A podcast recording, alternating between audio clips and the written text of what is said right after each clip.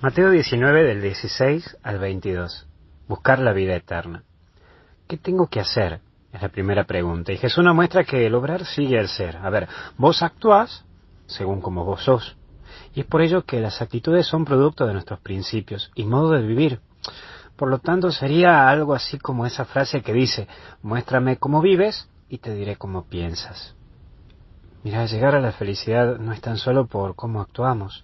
Hay veces que a la religión misma la reducimos a un producto moralista, de acciones, y no es tan así. Es como que el cura tiene un manual, entonces actuaste mal en esto, entonces ya lo busco por acá o por allá, y el cura busca en la guía de acciones malas y da la penitencia. No, eso no es así. Y el catolicismo no se maneja así.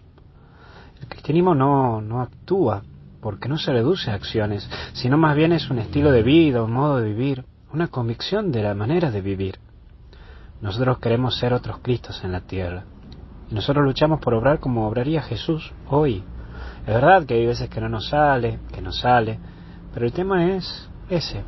¿Cómo actuaría Jesús hoy? Esa es la actitud del cristiano.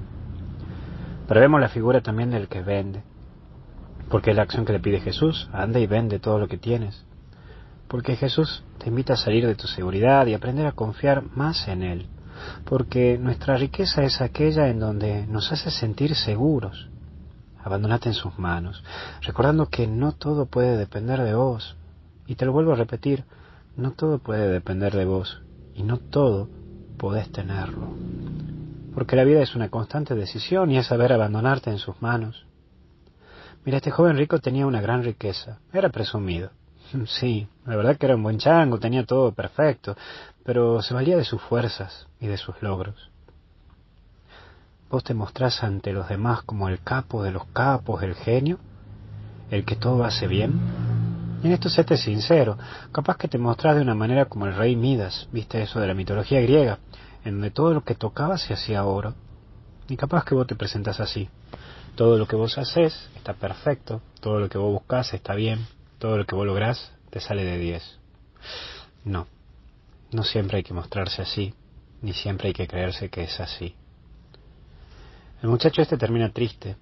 Se va triste porque el hecho de que no se anima a soltar lo que Dios le pide, a desprenderse de sí. A vos y a mí nos puede venir también la tristeza cuando ya nos supera todo, cuando vemos que hay cosas que se nos escapan de nuestras manos. Por eso aprende a buscar la alegría, la alegría y la confianza hacia Dios.